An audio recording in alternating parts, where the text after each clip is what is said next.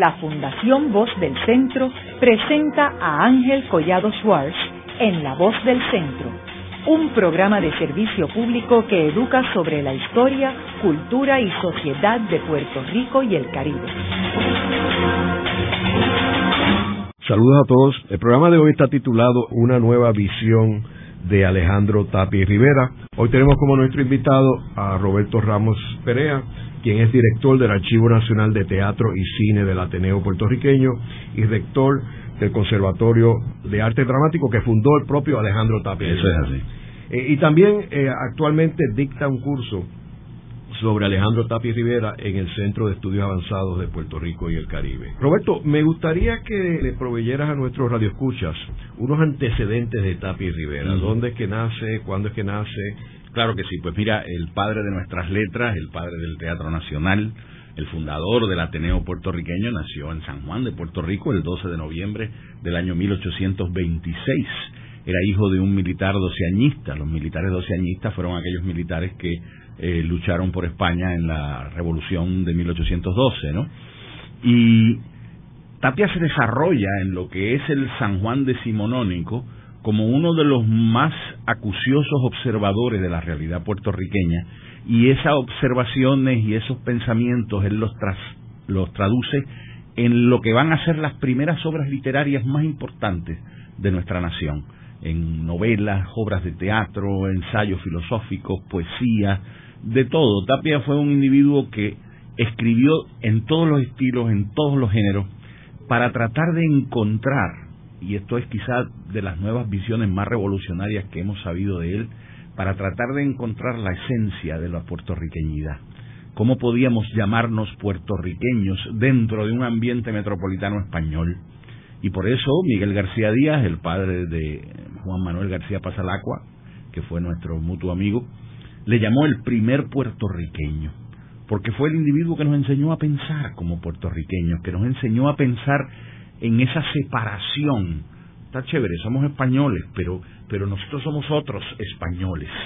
Y allá hay otros españoles en la metrópoli, allá en Madrid, pero aquí nosotros estamos empezando a pensar de otra manera, de otra manera que es más, más nuestra, más íntima, más personal, más puertorriqueña que en ese momento pues ese tipo de definiciones era muy peligroso, ¿sabes? Que era perseguido cualquier persona que intentase, ya tenemos a Betances, tenemos a Segundo, y sabemos cuáles fueron las persecuciones a las que se sometieron. Pero Tapia elabora los caminos de esa nueva revolución a través de la literatura, a través de la filosofía, a través de la búsqueda de preguntas que nos confrontaran con una realidad muy diferente a la española. Y esa realidad se va conformando en lo que yo entiendo y muchísimos otros tapianos entendemos fueron los inicios y los principios de nuestra identidad como nación.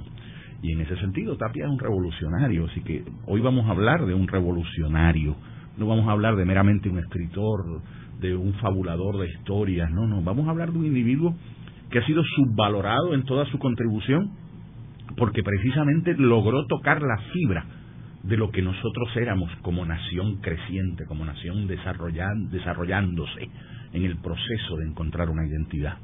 ¿Y por qué tú crees que no se conoce esa faceta de Alejandro Tapi Rivera y se limita a asociarse como un escritor, como un dramaturgo? Bueno, mira, esa culpa tenemos que echársela a los mismos contemporáneos de Tapia. Tapia tenía un, lo que pudiésemos llamar un defecto como individuo. Tapia hablaba demasiado. Tapia padecía de una enfermedad que se llamaba la poliglosia, que era un individuo que se paraba delante de ti, empezaba a hablar y hablar y hablar y a menear las manos y a hacer gesticulaciones y se enfurecía si tú no estabas de acuerdo con él. Y obviamente esa cualidad de su persona y de su carácter lo enajenó de una serie de individuos que ostentaban el poder hegemónico cultural en ese momento.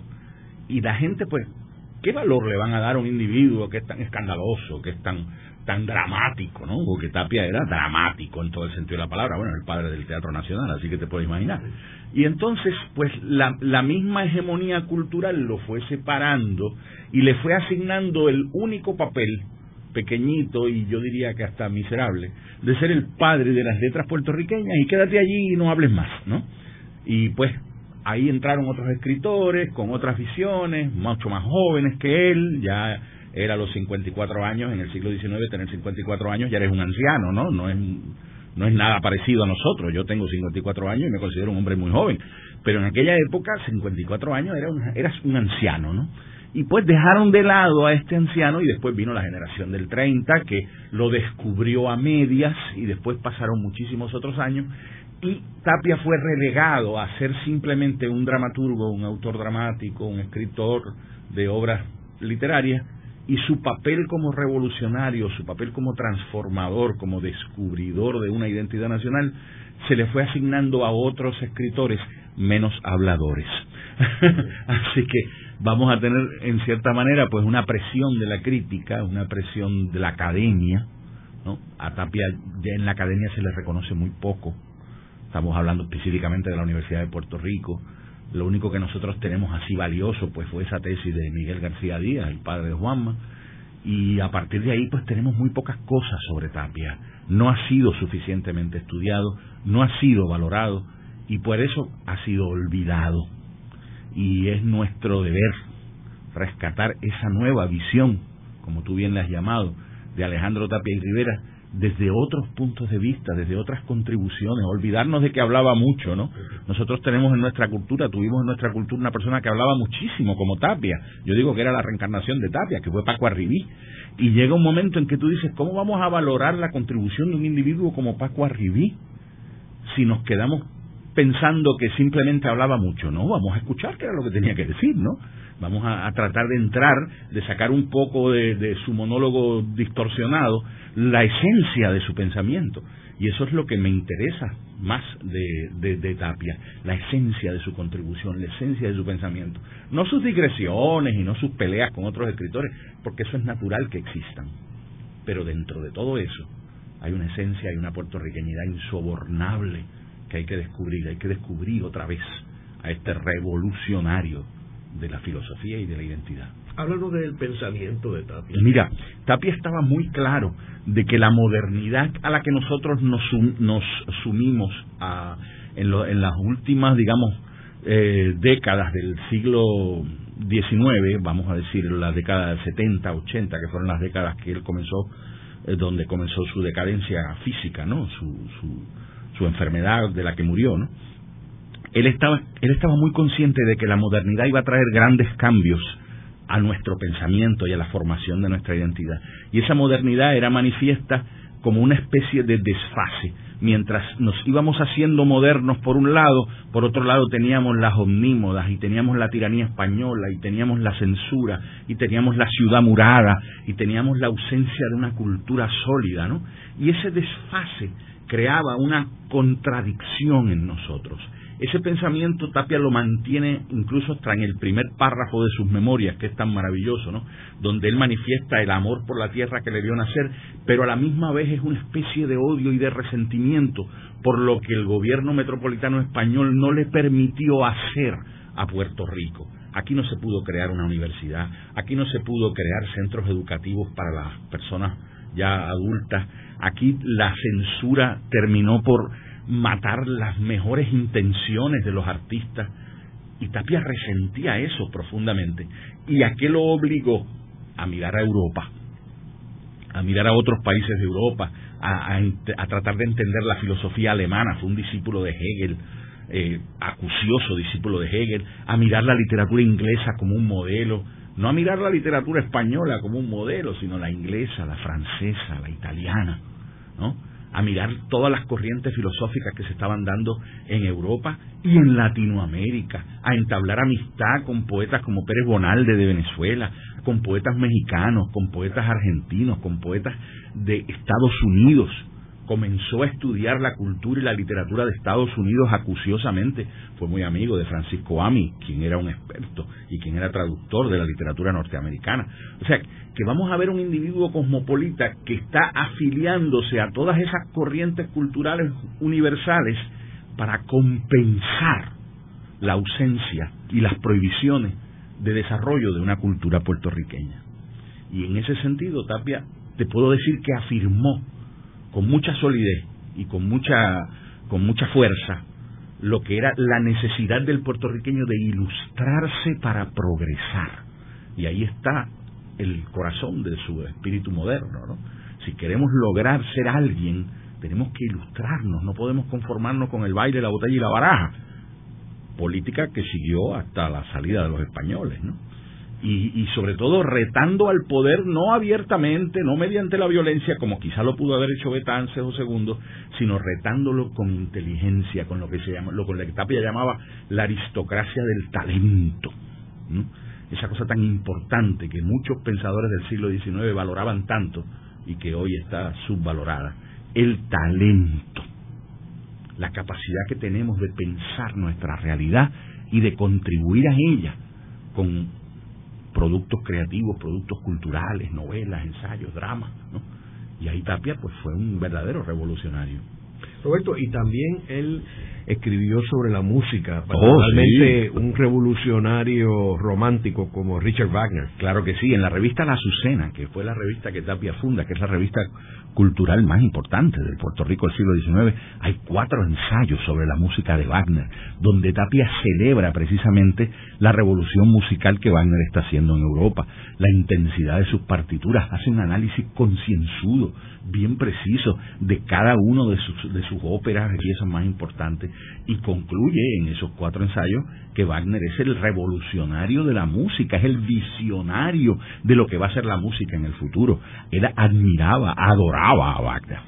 Eh, Roberto, en términos de la educación de Tapia, sabemos que él eh, estudió en lo que es ahora el Centro de Estudios Avanzados de Puerto Rico y, de hecho hay un salón allí que se llama Tapia Rivera. El aula Tapia, claro. Correcto. Y que luego estuvo en España y estuvo en España eh, en un periodo importante porque es donde se empiezan a descubrir los archivos de Puerto Rico y coincide con alguien con quien le unió una estrecha amistad que fue José Julián Acosta. Claro que sí. Háblanos un poco sobre ese Mira, eh, Tapia tiene la la desgracia y a la misma vez la virtud de no tener el dinero suficiente para poder iniciar estudios fuera de Puerto Rico. Su padre no ganaba lo suficiente como militar, como militar jubilado, su madre tampoco tenía el, capital, y entonces Tapia se ve obligado a ir de maestro en maestro durante su adolescencia y su, los principios de su adultez, y fue maestro, fue discípulo del maestro Cordero, fue discípulo de varios maestros importantes de San Juan, del maestro Carpeña y de otra serie de maestros, hasta que entra al seminario conciliar en 1843 por ahí aproximadamente, cuando tendría ya unos 14, 15 años. Y entonces no logra terminar los estudios en el seminario conciliar porque se ve obligado a mantener a su madre, porque el padre se había exiliado a España, ellos los padres se habían separado, hubo varios problemas eh, familiares que obligaron a la separación de la familia, y finalmente Tapia tiene que entrar al mundo de la contabilidad para poder sobrevivir y mantener a su familia y se hace empleado de la hacienda pública. O sea que no puede continuar sus estudios. Ahí, como empleado de la hacienda pública, se hace, eh, digamos, ayudante o asistente de eh, el inspector Núñez, el primer nombre no me viene a la mente ahora, pero fue un inspector muy importante que fue una especie de contralor de las finanzas del gobierno de Pezuela Sabemos que Pezuela fue uno de los grandes dictadores que tuvo Puerto Rico en el siglo XIX. Y entonces Tapia se une a una serie de, una serie de funcionarios que descubren las corruptelas y descubren todas las corrupciones que este gobernador estaba haciendo metiendo la mano en los fondos generales para su propio beneficio. Pezuela inicia una persecución contra estos funcionarios y esa persecución descarga en Alejandro Tapia, porque Alejandro Tapia era el chico rebelde que dirigía a los jóvenes, que hacía las fiestas, era el que escribía poemas, era el romántico del Sturm und Drang, que llaman los alemanes, ¿no? El romántico por excelencia. Y le hacen como una especie de rancho, le provocan un duelo en una de las calles de San Juan y ponen a un capitán de artillería a que, a que le cruce la cara con un guante, ¿no? Y finalmente, pues ese duelo se da, Tapia eh, es herido en ese duelo y lo obligan al exilio para no tener que matarlo, porque lo iban a condenar a matarlo, ¿no? Finalmente Tapia se monta en un barco y se va para Madrid y allí se va a vivir al mismo hospedaje que José Julián Acosta y que Román Valoriotti de Castro. Fue compañero de cuarto de estos dos importantísimos patricios de quien él era íntimo amigo, ¿no?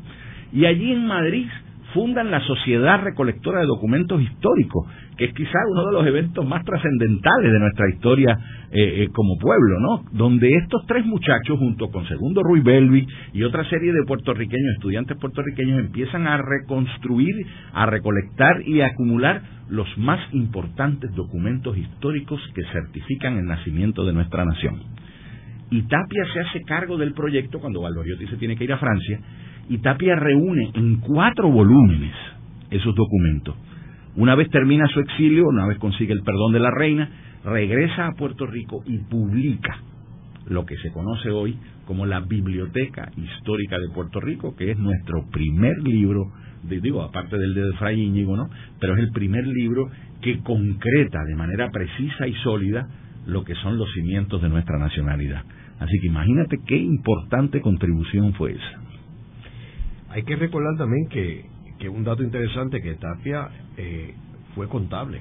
Fue contable, claro que sí, fue contable de Hacienda. Que, que uno no esperaría que un contable evolucionara claro, Claro, claro que sí. Pero su oficio de contable pues le sirvió para llevar comida a su mesa. Seguro, seguro. Y Tapia tenía una familia muy grande, tenía tres niñas, su esposa, y después ya en su vejez pues le nació un niño, ¿no? Tuvo cuatro hijos Tapia. Entonces cuando él regresa eh, a Puerto Rico, es que él se casa, ¿no? Mm, bueno, él regresa en 1856 porque su madre eh, está muy enferma, ¿no? Y su hermana está ya en la casadera y tiene que venir a ocuparse de la familia porque la familia estaba al borde de la indigencia. Y entonces, pues consigue otra vez un trabajo en la hacienda pública y se dedica a juntarse con lo que se llamaron los duendes del romanticismo puertorriqueño. Ignacio Guas, Francisco Pastrana y otra serie de escritores que fueron los que iniciaron lo que se da a llamar la corriente romántica puertorriqueña que ya se había despertado con el aguinaldo puertorriqueño en el 1843, ¿no?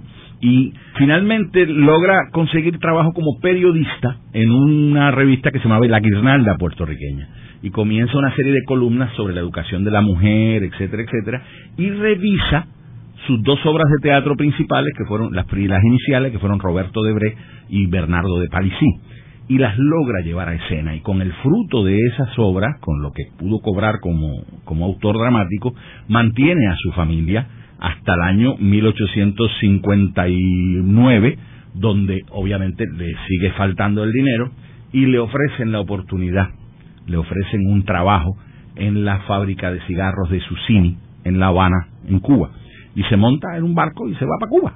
Y en Cuba permanece ocho largos años, trabajando como contable de una de las empresas tabacaleras más importantes de allá. Y ese trabajo pues tampoco fue de mucho remuneración económica y tiene que ponerse a vender libros universitarios en las calles de La Habana, ¿no? En una pequeña tienducho que tenía allí en La Habana Vieja y también pues allí en Cuba entra en contacto con los abolicionistas cubanos, allí se encuentra con José Julián Acosta que va a un viaje a La Habana en una misión muy secreta, que es, de esa misión podemos hablar otro día, pero allí tanto Tapia como José Julián Acosta empiezan las negociaciones para lograr la abolición de la esclavitud junto con los abolicionistas cubanos. Pero como todos sabemos, los abolicionistas cubanos tenían una visión muy diferente a la de los puertorriqueños de lo que era la abolición de la esclavitud.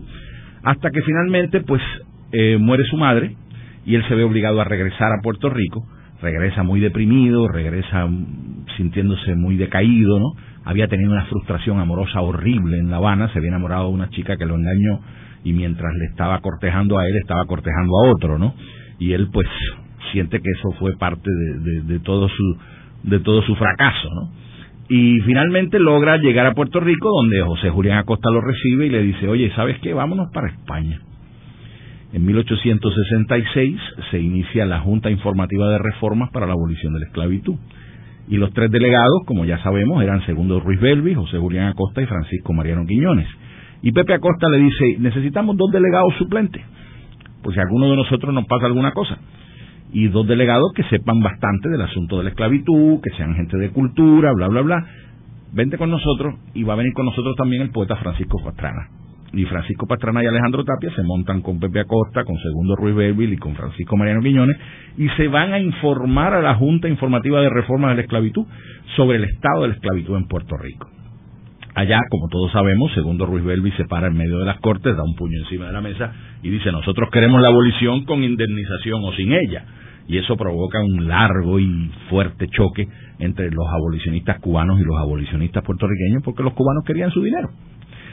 Finalmente, Tapia se queda en España, los demás delegados regresan, segundo se va con Betances a San Tomás a planificar la revolución, a Pepe Acosta y a Francisco Mariano Quiñones los persiguen por todas las cosas que ellos dijeron allá, a Tapia lo amenazan de muerte y decide quedarse en Madrid.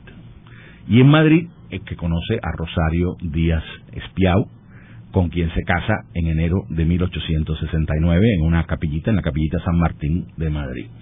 Y allí se queda y allí escribe, allí publica, allí conoce a mucha de la gente del teatro español, de la literatura española, hasta que finalmente, aún amenazado de muerte, regresa a Puerto Rico, pero no regresa a San Juan, regresa a la ciudad de Ponce, donde el Ramón Marín, el abuelo de Luis Muñoz Marín, le ofrece trabajo en una escuelita que se llamó el Museo de la Juventud, en Ponce, donde le ofrece un trabajo de maestro a él y a su esposa, a Rosario.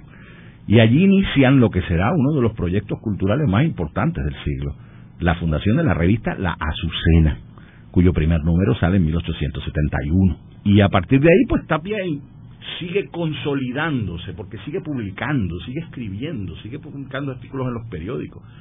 Es una historia fascinante ese momento, ¿no? Luego de una breve pausa, regresamos con Ángel Collado Schwartz en La Voz del Centro.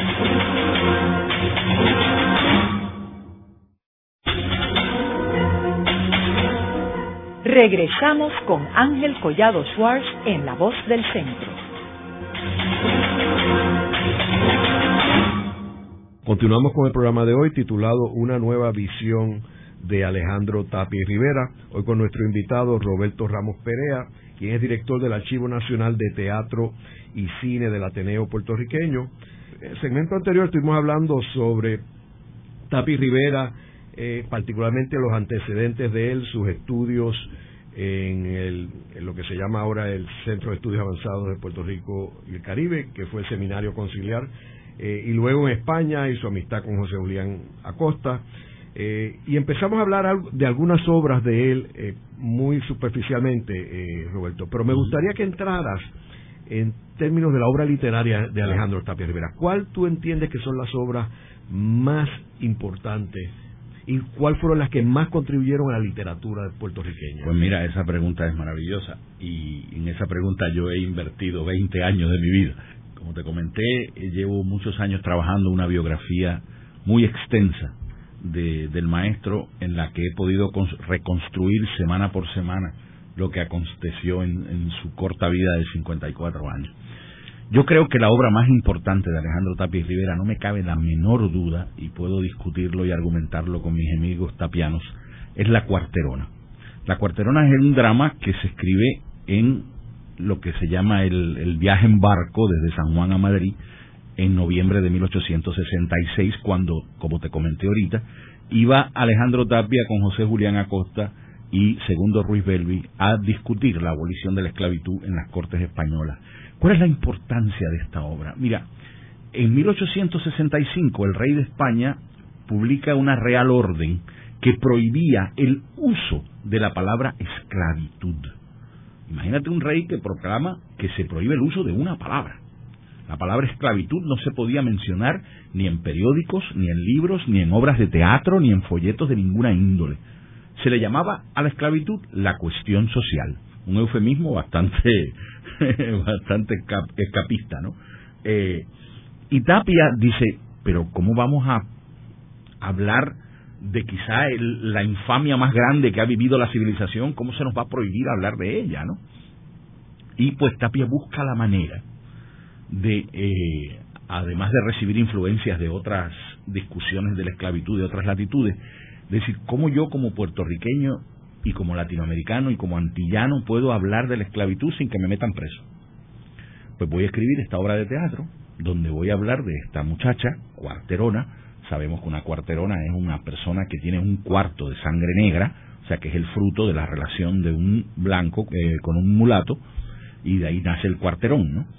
Y entonces voy a poner a esta muchacha en amores con un conde blanco, un hombre que tiene dinero, que tiene una posición social, y voy a hacer, voy a cometer el acto revolucionario y escandaloso de enamorar a estos dos personajes en una escena, en una situación como esta, en una época como esta, donde se está persiguiendo a los abolicionistas, donde se está discutiendo la dignidad y la honra de un ser humano que simplemente tiene una piel diferente a la mía, ¿no? Y finalmente Tapia decide escribir esta obra en la que esos amores se muestran de manera muy trágica, ¿no? intervenidos por las condiciones sociales, por las posturas sociales, las clases sociales. Estos amores son tan destinados al fracaso y a la tragedia desde su primera escena. Eh, y mediante ciertas eh, estratagemas de, Tapia como dramaturgo, eh, logra ofrecernos un final en esta obra devastador, donde nos deja ver bien claramente que la esclavitud es una infamia y siempre será una infamia y no hay nada que la, que la justifique, ¿no? Esa obra él la lee en la sociedad abolicionista española en los primeros meses del eh, año 1867. Hace varias lecturas. Allí está Julio Vizcarrondo Coronado, allí está José Julián Acosta, allí están los más importantes abolicionistas cubanos y puertorriqueños y españoles escuchando la lectura que Tapia hace de esa obra. Y esa obra vino a ser el primer hito antillano que de manera seria y de manera profunda expone el tema de las divisiones sociales por motivo de la raza. En el teatro, porque obviamente teníamos a Cecilia Valdés, que había sido escrita unos años antes, ¿no?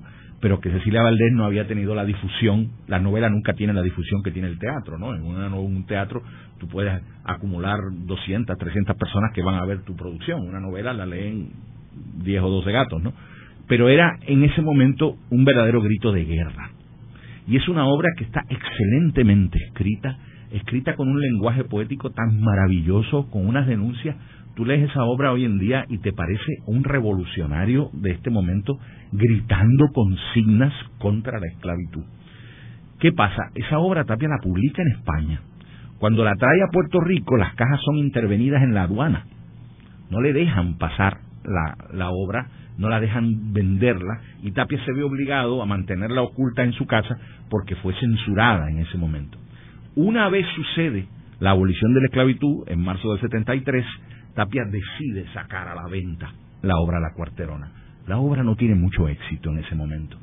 Llega Eugenio Astol, que era el empresario, actor más importante de ese momento, y Tapia le ofrece la obra le dice, Eugenio, por favor, monta esta obra y Astor le dice, oye, pero esta obra es peligrosa, hay que ver que no nos vayan a meter preso a todos. Dice, no te pueden meter preso porque ya se abolió la esclavitud. Sí, sí, pero yo no hablo de, de, de la esclavitud, hablo de los terratenientes que todavía están recibiendo indemnización por los esclavos, ¿no?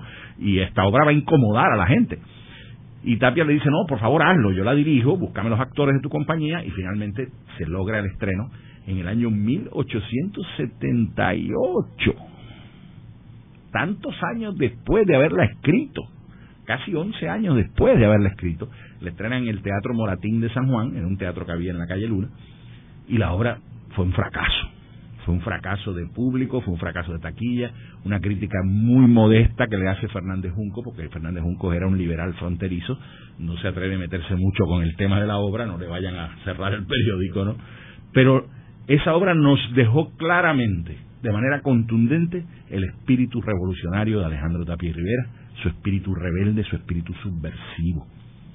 Y en ese sentido yo la considero la mejor obra del maestro Tapia. Claro, también tuvo otras obras excelentes, como Póstumo el Transmigrado, donde él, él utiliza toda la filosofía espiritista para crearnos una historia maravillosa de un individuo que muere y tiene que reencarnar en el cuerpo de su enemigo, ¿no?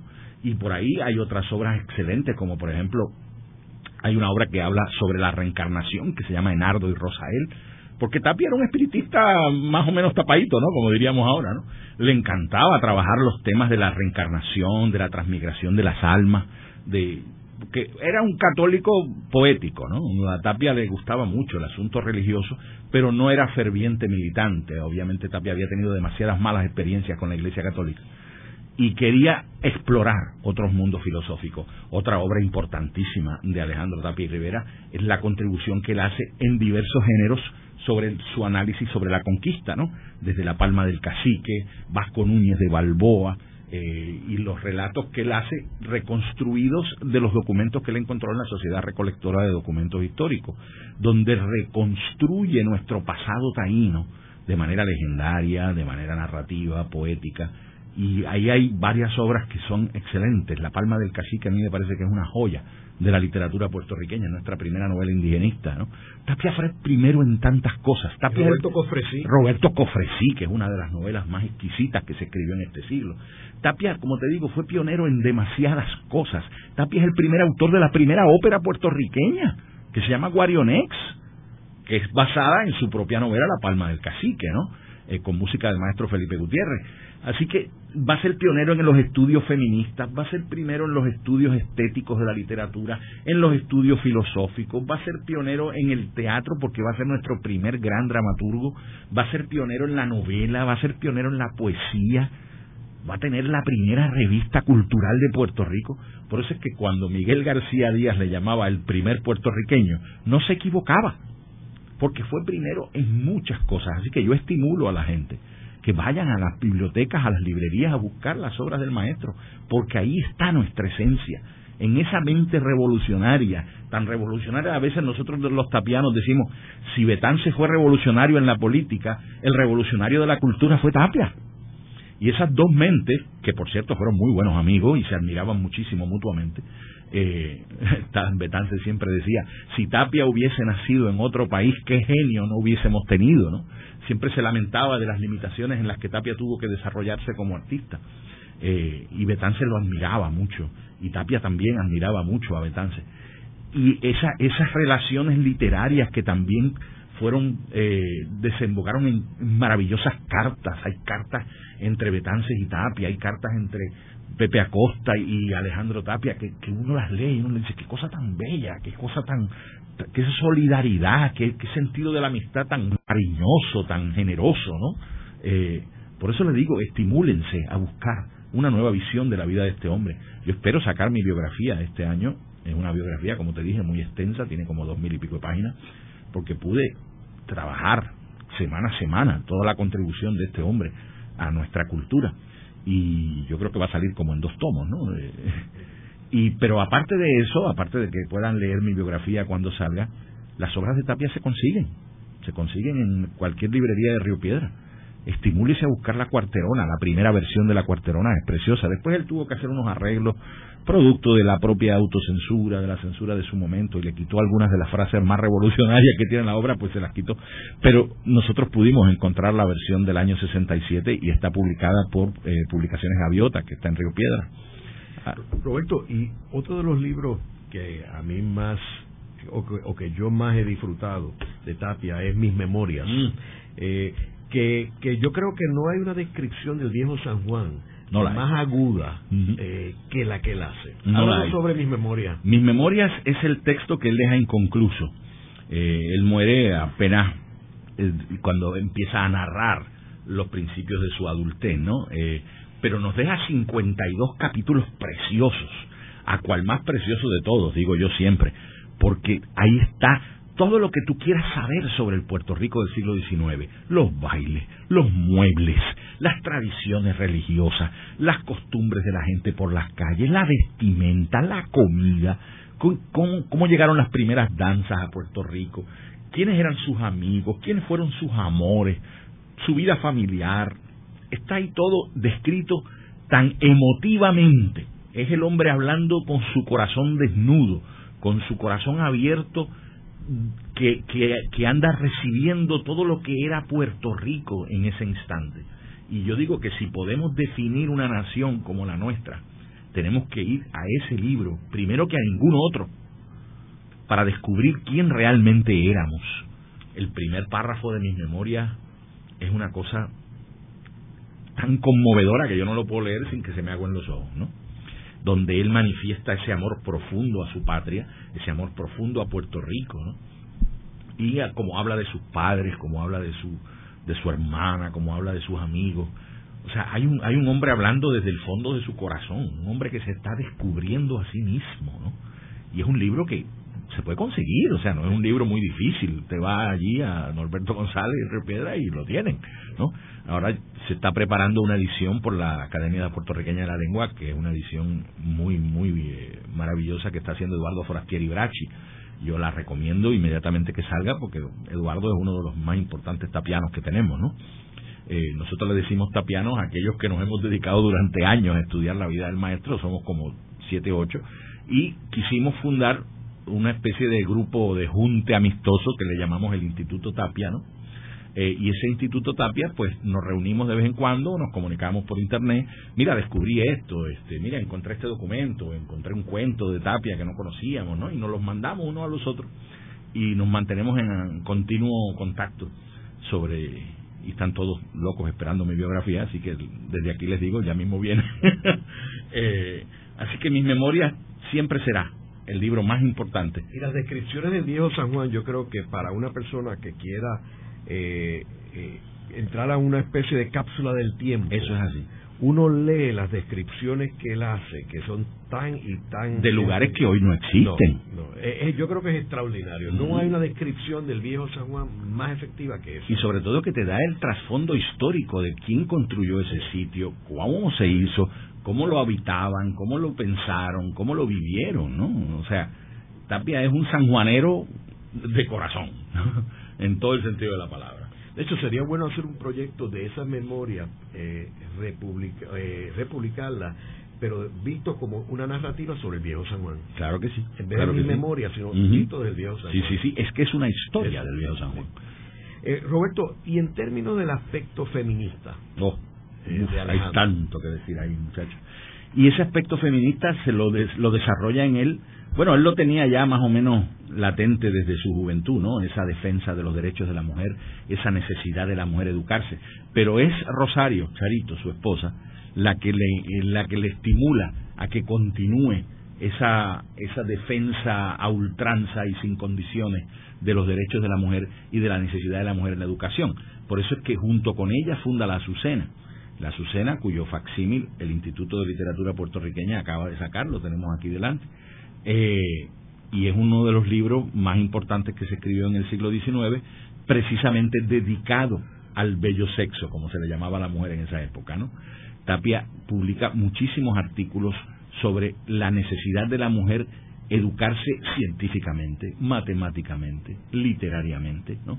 Eh, Tapia pensaba que la mujer no podía seguir siendo ni seguir ocupando ese espacio de insignificancia que ocupó durante el siglo XIX. La mujer en el siglo XIX pues era poco menos que un mueble, ¿no? Y eso lo sabemos. Y no hay, no hay, no hay que indagar mucho para darnos cuenta que las mujeres que descollaron en ese siglo como poetas, qué sé yo, Fidel Amateu, Alejandrina Benítez, Lola Rodríguez de Tió, eh, eh, María Viviana Benítez, Carmen Hernández de Araujo, puedo seguirte mencionando, lo hicieron por encima de una sociedad dominada culturalmente por el hombre. O sea, lo hicieron a sangre y a fuego, ¿no? y lo que Tapia entendía era que le correspondía al hombre precisamente abrir paso, abrir ese camino, abrir ese lugar donde la mujer se pudiese sentir a gusto expresando su inteligencia, que ya bastaba de las revistas de moda, que ya bastaba de las de las revistas de chisme, de farándula, de actores y todo ese tipo de cosas que permeaban en esa época, que era hora de que la mujer se sentase mano a mano con el hombre a discutir los problemas que le, que le concernían de la sociedad. Y tanto Tapia como Gabriel Ferrer Hernández y otra serie de, individuos lucharon porque, por esos derechos hasta que finalmente la última novela de Alejandro Tapia y Rivera se llama Póstumo el Envirginiado, la que escribe antes de morir, tiene una escena donde una de las más importantes feministas norteamericanas se levanta en tribuna y aboga rabiosamente por los derechos de la mujer en la sociedad machista eh, americana.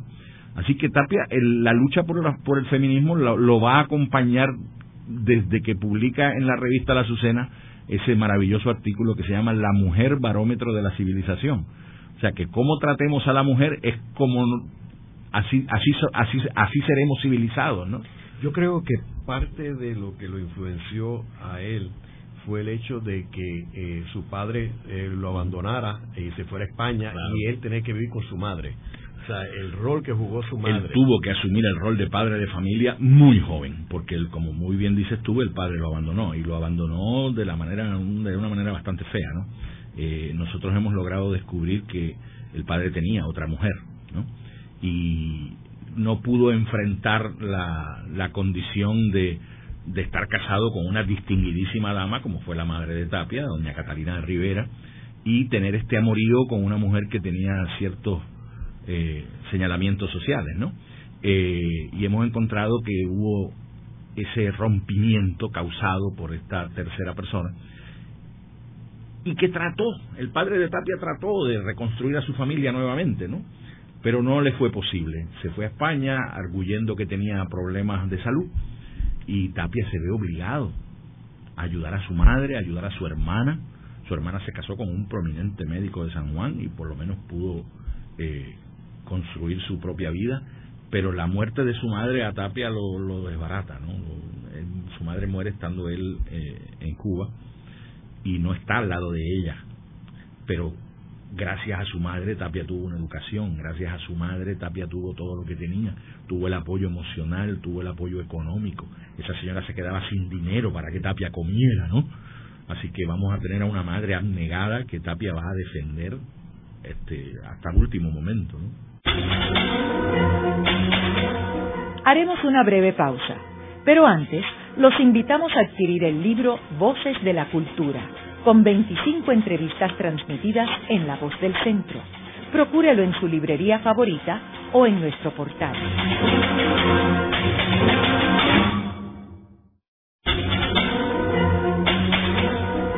Están escuchando a Ángel Collado Schwartz en La Voz del Centro. Ahora pueden accesar a toda hora y desde cualquier lugar la colección completa de un centenar de programas transmitidos por la voz del centro mediante nuestro portal www.vozdelcentro.org. Continuamos con el programa de hoy titulado Una nueva visión de Alejandro Tapi Rivera, hoy con nuestro invitado Roberto Ramos Perea, quien es director del Archivo Nacional de Teatro y Cine del Ateneo puertorriqueño. Eh, Roberto, eh, en el primer segmento tú mencionaste que eh, Tapia fue el fundador del Ateneo puertorriqueño. Sin embargo, muy poca gente está consciente de ese dato. ¿Por qué tú mencionas que él es el fundador? Mira, hay varios indicios, no solamente su propia palabra, hay varios indicios documentales de que en 1856 Tapia inicia la fundación de un Ateneo. 20 años antes de lo que se funda el Ateneo actual, ¿no? Y ese intento fue frustrado por el gobierno español y incluso la proclama para fundar el Ateneo fue censurada por el periódico El Boletín Mercantil, que era el periódico de los incondicionales. Tapia se rinde en su empeño, digo, si tan, si él dice en su memoria, si ya empezando a fundarlo tenía tantos problemas, imagínese cuando lo tuviese fundado, qué persecuciones no tendría yo, ¿no? Pero Tapia siempre se queda con la idea de que era necesario tener en San Juan un Ateneo que emulara al Ateneo de Madrid. ¿Qué era el Ateneo de Madrid? Pues el centro de discusión más importante de toda la metrópoli. Allí se reunían los más importantes escritores, filósofos, políticos, pensadores, a pelear y argumentar sobre lo que eran los destinos de España. Y Tapia tenía la peregrina idea de que eso se podía hacer en ultramar y de que se podía hacer en las Antillas, ¿no? y insiste en esa idea, pero como te digo, pues no pudo. En 1876 había en San Juan, 1875-76, había en San Juan un lugar que se llamaba el Parnasillo, que está donde estaba la vieja New York Department Store, que era un sótano. En ese sótano, Manuel El Saburu tenía su bufete de abogado. Y ese lugar, todos los días, a las 12 del día, se reunían allí Pepe Acosta, Corchado Juarbe, Alejandro Tapia y un jovencito que se llamaba Manuel El Saburu, que era el dueño de ese estudio porque era abogado, ¿no? Y allí se reunía Gautier Benítez, se reunían diversos poetas y se reunían a hablar de cultura y a hablar de poesía. Era un sitio que había sido siempre muy vigilado porque toda esa gente junta en una oficina eran peligrosos. Eh, la cosa es que allí Tapia lleva un manifiesto donde dice yo no tengo chavos para seguir la revista La Azucena, necesito que todos ustedes me ayuden. Y lleva ese manifiesto con la intención de convertir la revista La Azucena en el manifiesto de todos los intelectuales sanjuaneros. Todos aceptan, Pepe Acosta, el primero que lo apoya económicamente, el Saburo lo apoya, Corchado y Guarbe lo apoya. O sea que toda esta gente dice, vamos a usar la Azucena como nuestro foro. Y en medio de esa discusión dice, bueno, pues ya que todos estamos tan contentos y todos estamos tan deseosos de continuar esta discusión, ¿por qué no fundamos un Ateneo? Igual que el de Madrid. Ahora las condiciones son diferentes a las mías en el 56. Y a todo el mundo la idea le pareció maravillosa. O sea, que el inicio de la idea del Ateneo es una idea colectiva. Que por posterioridad a la muerte de Tapia hayan venido intelectuales, investigadores y dicen, no, el Ateneo lo fundó el Saburu, no es cierto. Y te lo digo desde este programa. No me importa quién breque. El Ateneo lo fundó Alejandro Tapia, lo fundó José Julián Acosta, lo fundó Manuel Corchado y Juarbe, Francisco de Paula Cuña. Fue un deseo colectivo de todos estos intelectuales que el Saburu, Manuel el Saburu, el llamado ahora mismo fundador del Ateneo, retomase esa idea y con su juventud y su entusiasmo fuera a provocar la búsqueda de más personas para fundar el empeño. Y recursos. Y recursos, eso es innegable. Pero hay una situación política envuelta en la fundación del Ateneo. Lamentablemente la política siempre ha perseguido al Ateneo. Eh, y eso pues no podemos evitarlo, ¿no? El Ateneo es un sitio de pensamiento, es un sitio de discusión, la política se va a meter, quiéralo o no. Y el Saburo dice, si queremos tener un Ateneo, tenemos que contar con el permiso de los incondicionales españoles. Y José Julián Acosta y Tapia le dicen, pero es que aquí se han fundado otras instituciones culturales que no han necesitado ese permiso. ¿Por qué tú quieres ir a preguntarle a los españoles si nos permiten fundar un Ateneo? Y el Saburo, que era un hombre, como te digo, muy fronterizo en sus ideas, dice, no, pero es que tenemos que hacerlo. Y sin permiso del grupo va y consulta con los incondicionales españoles que le dan una palmadita en el hombro y diciéndole siempre y cuando ustedes no hablen de política nosotros no tenemos problema en que se funde un Ateneo y entonces pues Pepe Acosta y Tapia Algibera se jalan de los pelos y digo pero cómo no vamos a hablar de política cómo no vamos a hablar de la necesidad de reformas cómo no vamos a hablar en contra de la abolición cómo no vamos a hablar en contra y entonces el Ateneo se redujo desde una intención de ser un centro, un ágora, como decían los griegos, de civilización, de discusión filosófica, hay que reducirlo al aspecto únicamente literario. Y eso a Tapia no le gustó, ni a Pepe Acosta le gustó. Pero no les quedó más remedio. El asunto ya estaba adelantado, consiguen el permiso del gobernador y el Saburu se levanta como el salvador de la idea, quitándole todo el mérito a Alejandro Tapia por la razón que ya te dije anteriormente, porque Tapia hablaba mucho. Eh, y en ese sentido, pues, empiezan las pugnas del Ateneo desde el mismo 1876. El, el puesto de presidente del Ateneo se convierte en una especie de dictadura, de monarquía, cosa que ha seguido hasta muy poco, hasta, hasta hace poco, ¿no? Este, donde pues el sentido democrático de lo que era la discusión colectiva de los problemas que le atañen a la sociedad siempre es traicionado por los intereses del gobierno o por las presiones del gobierno. Pero el Ateneo no deja de ser lo que ha sido, y Tapia lo pensó como un centro de formación de identidad, como un centro cultural donde sí hay que trabajar de manera continua y dinámica, porque esa cultura nos defina, porque esa cultura diga quiénes somos. Y en ese sentido te puedo decir, porque trabajo allí, que el Ateneo no ha fallado yo trabajo en el Ateneo desde 1985, soy empleado, soy uno de los empleados más oscuros que hay allí. Quizás soy uno de los más bocones, pero soy uno de los más oscuros. Y aún así, entiendo que la función del Ateneo, con todos los problemas que ha tenido, con todas las disensiones, las acusaciones, las persecuciones que ha tenido, sigue siendo el bastión más importante que tiene la definición de lo que es la nación puertorriqueña. Por eso siempre se le dice el Ateneo la casa de la patria. Y esa fue la intención de Tapia al fundarlo no fue otra. Roberto, y cuando él muere el 19 de julio de 1882 a los 56 años, él estaba dando un discurso allí, ¿verdad? bueno, mira, había una discusión, había una pelea en el Ateneo en ese momento, como siempre, en el Ateneo siempre hay pelea. Eh, y había una pelea porque Tapia quería que el Ateneo le pagase la matrícula a unos estudiantes que habían mostrado ser muy talentosos para que se fueran a estudiar España.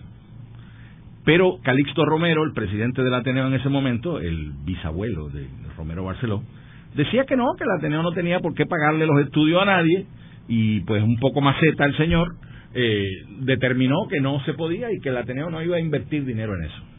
Eh, y entonces que llevaran el asunto a la Sociedad de amigos de la inteligencia que sí tenía unos chavitos, que era otra sociedad que se había formado, de la que Calixto Romero, Tapia y otra serie de personas, Salvador Brau, Gabriel Ferrer y Hernández, eran miembros, y entonces llevan la discusión a una reunión de la Sociedad de la Protectora de la Inteligencia, pero allí la discusión se pone violenta.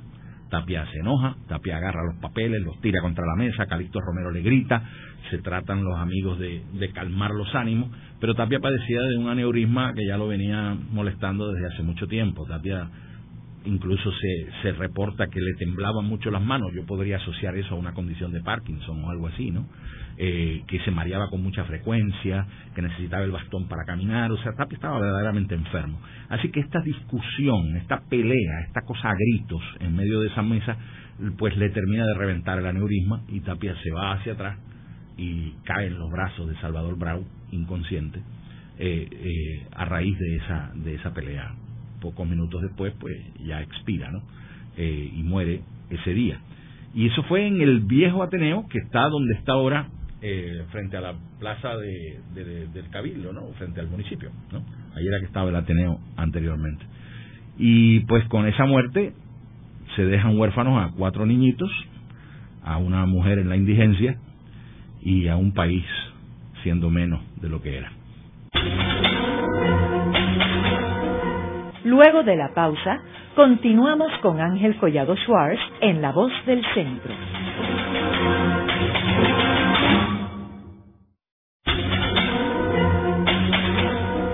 Continuamos con la parte final de La Voz del Centro con Ángel Collado Schwartz. Pueden enviarnos sus comentarios a través de nuestro portal www.vozdelcentro.org. Continuamos con el programa de hoy titulado Una nueva visión de Alejandro Tapia y Rivera. Hoy con nuestro invitado Roberto Ramos Perea, quien es director del Archivo Nacional de Teatro y Cine del Ateneo puertorriqueño. Eh, Roberto, eh, en este programa eh, hemos intentado, ¿verdad?, este, dar una nueva visión sobre quién era Alejandro Tapia Rivera que obviamente no era el dueño del teatro Tapia este y que si bien es correcto de que tiene unas obras bien importantes en la literatura y es considerado el padre de la literatura su contribución trascendió eh, eh, el aspecto literario. Eh, me gustaría que puntualizaras algunos aspectos importantes sobre esta nueva visión de Tapia y Rivera. Mira, es, es interesante esa pregunta, complejísima pregunta. Y lo primero que tengo que decirte para empezar a contestártela es que tenemos que empezar a definir qué es un verdadero revolucionario. Nosotros los tapianos, los tapianos de ahora, estamos clarísimos de que Tapia era un revolucionario. ¿Y cómo definimos esa revolución? Pues definimos esa revolución con la intención de transformación y afirmación. Tapia cumple esos dos propósitos con su obra cabalmente, no solamente con su obra, con su vida. Tenemos que estar bien claros de que la vida de un hombre no se restringe única y exclusivamente a sus actos cotidianos, ni que la obra literaria de un hombre se reduce únicamente a sus libros todo libro tiene una intención, todo libro que se publica, todo libro que se escribe tiene un propósito. ¿Cuál fue el propósito de Tapia? ¿Cuál fue la intención de Tapia? Fue una intención transformadora. Él quería transformar la sociedad, él quería cambiarla. No solamente quería protestar contra ella, no hubiese sido hubiese sido demasiado gratuito simplemente protestar. No, me interesa cambiarla, traigo la propuesta de cambio, traigo una propuesta generosa y compasiva de atacar los males sociales con inteligencia, con ilustración, con talento, con filosofía. No me limito únicamente a escribir una obra de teatro para conseguir dinero por una taquilla, o no me limito a escribir una novela para sacar dos o tres pesos de su publicación. No, yo tengo una intención política muy clara Tapia era un político, era un liberal a ultranza, era un liberal de hueso duro. No era un liberal fronterizo como fueron muchos de los grandes que llamamos hoy patriotas, que eran fronterizos, que estaban en la frontera entre liberales y conservadores. No, no, no, Tapia fue un liberal puro. Nunca, nunca, nunca pistoneó, como decimos por ahí, ni nunca resbaló. Él estaba claro que esta sociedad había que transformarla y que la única manera de transformarla era haciendo la revolución, ¿Qué tipo de revolución? Sabemos que no era la revolución betancina, sabemos que no era una revolución de armas, aun cuando él respetaba y admiraba y quería mucho a Betance, estaba contrario a él en ese sentido. Alejandro Tapia no creía en la lucha armada, entendía que estábamos en total desventaja para lograr la república si hubiésemos ido por el camino de Betances. Eso era lo que él pensaba y eso pues en su momento él tendría las razones para arguir ese argumento, ¿no? Pero él entendió que la revolución había que hacerla en el pensamiento, que la revolución había que hacerla en el corazón. Y lo primero que había que hacer para hacer esa revolución en el corazón era entender que nosotros somos una cosa y los españoles son otra. Que nos podíamos llamar españoles como ciudadanos españoles, pero que en el fondo de nosotros, de nuestro corazón, había una patria puertorriqueña que había que honrar, que había que distinguir. Y en ese sentido, toda su obra va dirigida hacia esa importantísima y trascendental revolución, la afirmación de un ser nacional. ¿Qué mayor contribución que esa? Por eso te estoy diciendo, no podemos mirar a Tapia solamente como un escritor, no solamente como el fulano que le dio el nombre a un teatro, no es mucho más que eso. Y por eso hay gente que le ha dedicado su vida a estudiar las manifestaciones de este hombre. Este hombre tiene un artículo que se llama Escuelas, Caminos y Bancos, donde él habla de esa aspiración a la modernidad de Puerto Rico, donde él aspira a que Puerto Rico tenga sus bancos, que tenga sus caminos, que tenga sus empresarios, que tenga sus productores. Tapia fue un economista en muchos aspectos, fue un publicista, sabía de cómo se manejaba el dinero y de la necesidad que se tiene del dinero para crear sociedades eh, eh, fortalecidas, ¿no? Eh, sabía cómo, cómo buscar esos caminos revolucionarios de afirmación para una sociedad sólida él rechazaba profundamente, rechazaba eh, los asuntos del, de la monarquía española que pretendía relegar a Puerto Rico al mero espacio de una provincia mal mantenida, ¿no?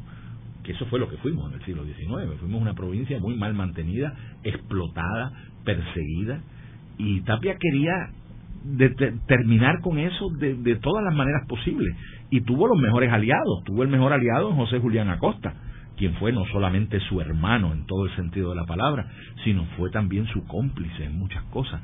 Que eso es otra figura que hay que volver a mirar, eh, Ángel, eh, a José Julián Acosta, porque han sido figuras completamente subvaloradas. La historia nos habla de Betance, nos habla de Segundo, y me parece que es fundamental que sigamos la obra de Betance y de Segundo. Pero también hay otras obras y hay otros hechos que hay que complementar en esa lucha por la identidad nacional. Y la figura de José Julián Acosta, indistintamente de que fuera reformista y que yo pueda ser hoy separatista, porque todo el mundo sabe que soy separatista y soy independentista, pero admiro, admiro con fervor la obra de Tapia y de José Julián Acosta como reformistas que fueron, porque hicieron mucho más de lo que algunos que se llamaron revolucionarios en ese momento, con la excepción obviamente de Betances y Segundo y alguno que otro, hicieron, ¿no? Nosotros tuvimos revolucionarios de pacotilla en el siglo XIX también, ¿no? Eh, revolucionarios de embuste, ¿no? Pero también teníamos revolucionarios verdaderos, como lo fueron Betance, como lo fue Segundo, como lo fue José Julián, como lo fue Tapia. Y esa es la gente que hay que honrar. En el programa de hoy hemos discutido a Alejandro Tapia y Rivera. Eh, si bien es cierto que, como mencionó Manuel García Díaz, el profesor, eh, eh, Alejandro Tapi Rivera fue el primer puertorriqueño ah, y como también sabemos fue el padre de la literatura puertorriqueña. Eh, este personaje trasciende esto, trasciende esto, fue un revolucionario, fue un humanista, fue un comunicador eh, y fue un visionario, una persona que estaba pasos adelantado al Puerto Rico del siglo XIX y es uno de nuestras figuras más importantes en nuestra historia. Eh, muchas gracias, Roberto. Gracias, Ángel. Esta ha sido una producción como servicio público de la Fundación Voz del Centro. Los invitamos a sintonizarnos la próxima semana a la misma hora. Y recuerden que pueden adquirir el libro Voces de la Cultura en su librería favorita o en nuestro portal